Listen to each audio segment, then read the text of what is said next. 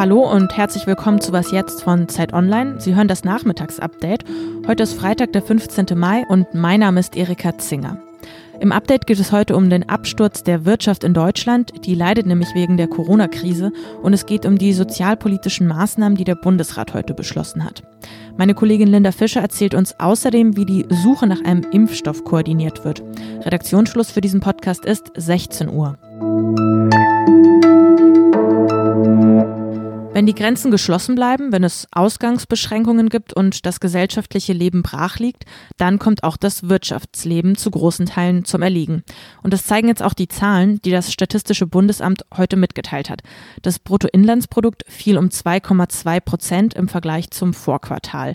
Das ist der stärkste Rückgang seit der globalen Finanz- und Wirtschaftskrise 2008-2009, der zweitstärkste Rückgang seit der deutschen Wiedervereinigung. Es kann aber noch schlimmer werden. Wirtschaftsexpertinnen und Experten gehen davon aus, dass die Wirtschaftsleistung im zweiten Quartal erst so richtig abstürzt. Die Erklärung ist, die Monate Januar und Februar im ersten Quartal waren ja noch gar nicht von der Corona-Krise betroffen. Ja, was kann die Bundesregierung also tun? Die Krise aufhalten kann sie natürlich nicht, aber abfedern vielleicht. Das hat Bundeskanzlerin Angela Merkel vorgestern auch schon im Bundestag angekündigt. Wir werden natürlich angepasst immer auch wieder schauen, wo müssen wir noch helfen. Wir haben nie gesagt, dass wir damit schon am absoluten Ende sind. Wir werden auch etwas tun zur Stimulierung der Wirtschaft. SPD-Chef Norbert Walter Borjans will diejenigen mit Kleineinkommen aber entlasten. Er sieht die Lösungen in höheren Steuern und Abgaben und hat da jemand ganz Speziellen im Blick. Es gibt viele Unternehmen, die in den vergangenen Jahren und Jahrzehnten sich äh, einen schlanken Fuß gemacht haben, in Steueroasen äh, ihre Gewinne verschoben haben. Von diesen Unternehmen, das sagt Walter Borjans, könne man nämlich erwarten, dass sie sich in der Verantwortung sehen, die Wirtschaft wieder anzukurbeln. Auch in Deutschland ist es so, dass Arbeitsplätze bedroht sind, an der einen oder anderen Stelle auch die Arbeitslosigkeit steigt. Bundesarbeitsminister Hubertus Heil hat das heute im Bundesrat gesagt. Ja, in anderen Worten, der Arbeitsmarkt steht unter einer enormen Belastung in der Krise. Um dagegen zu steuern, hat der Bundesrat heute das sogenannte Sozialpaket 2 gebilligt. Der Einsatz von Kurzarbeit war da ein wichtiger Punkt. Also Kurzarbeit ist teuer, Arbeitslosigkeit wäre viel, viel teurer. Vor allem Arbeitnehmerinnen und Arbeitnehmer, die jetzt länger in Kurzarbeit sein werden, müssten entlastet werden, sagte Heil. Deshalb wurde das Kurzarbeitergeld von derzeit 60 Prozent des entgangenen Nettolohns auf 70 Prozent ab dem vierten Monat erhöht. Ja, und ab dem siebten Monat steigt der Satz auf 80 Prozent. Betroffen von dieser Ausnahmeregelung sind übrigens 10 Millionen Menschen. Außerdem hat der Bundesrat eine Verlängerung des Arbeitslosengeldes um drei Monate beschlossen und das gilt für diejenigen, deren Bezug zwischen Mai und 31. Dezember enden würde.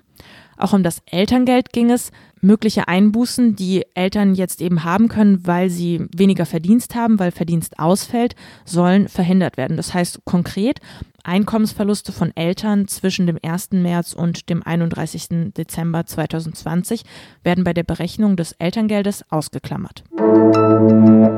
Samstags gehen ja seit einiger Zeit tausende Menschen in Städten wie Stuttgart, Berlin und München demonstrieren, und zwar gegen die Corona-Maßnahmen der Regierung. Aber mit ihnen demonstrieren auch zahlreiche Rechtsextremisten, Reichsbürger, Antisemiten und Anhänger von Verschwörungserzählungen. Die Innenministerin von Schleswig-Holstein, Sabine Sütterlin-Waag, hat die Bürgerinnen und Bürger heute dazu aufgerufen, sehr aufmerksam gegenüber den Motiven der Initiatoren solcher Proteste zu sein. Sie fürchtet, dass sich ein Gemisch aus völkischem, nationalistischem und rassistischem Gedankengut auf solchen Demos zusammenbraue. Ja, in Stuttgart wurde für diesen Samstag erneut eine Kundgebung angemeldet mit 500.000 Personen. Die Stadt hat heute aber verkündet, dass sie eine Versammlung von 5.000 Personen erlaubt.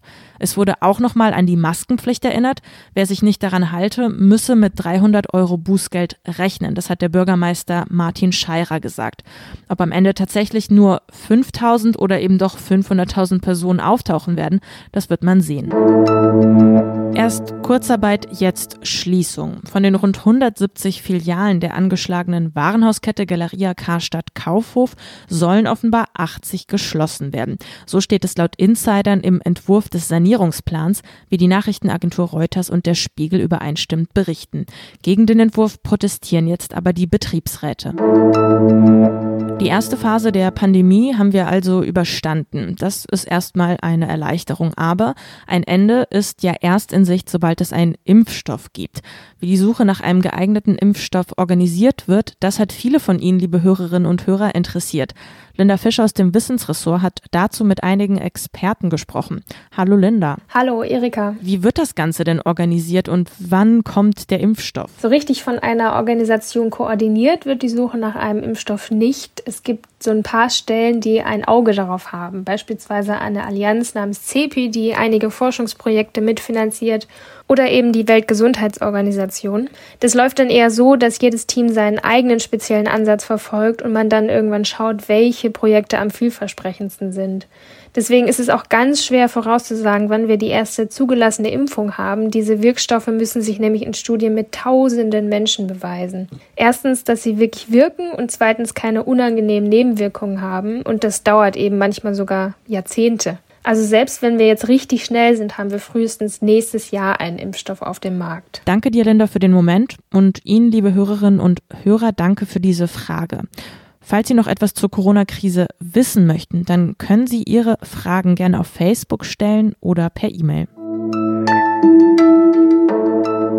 Was noch? Der Trainer vom FC Augsburg, Heiko Herrlich, und sein Team, die wurden für eine Woche in einem Hotel isoliert. Morgen am Samstag beginnt ja wieder die Bundesliga. Ja, und dass die Spieler überhaupt wieder auf den Platz gehen dürfen, das war und ist bis jetzt höchst umstritten.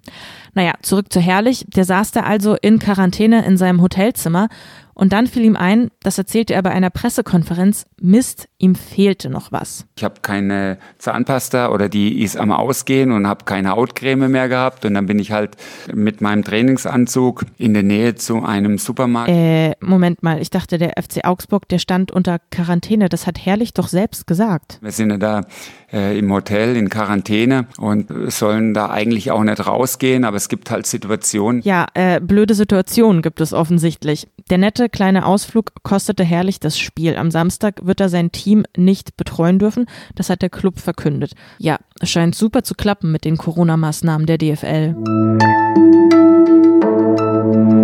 Ja, Glück gehabt, falls ich in Quarantäne müsste. Ich habe mir gestern erst eine neue Zahnbürste gekauft. Heute ist Freitag und damit wieder eine Woche Was jetzt rum. Was jetzt at Zeit.de ist unsere Adresse, falls Sie uns per E-Mail schreiben wollen. Uns hören Sie am Montag wieder. Ich bin Erika Zinger und ich wünsche Ihnen ein schönes Wochenende.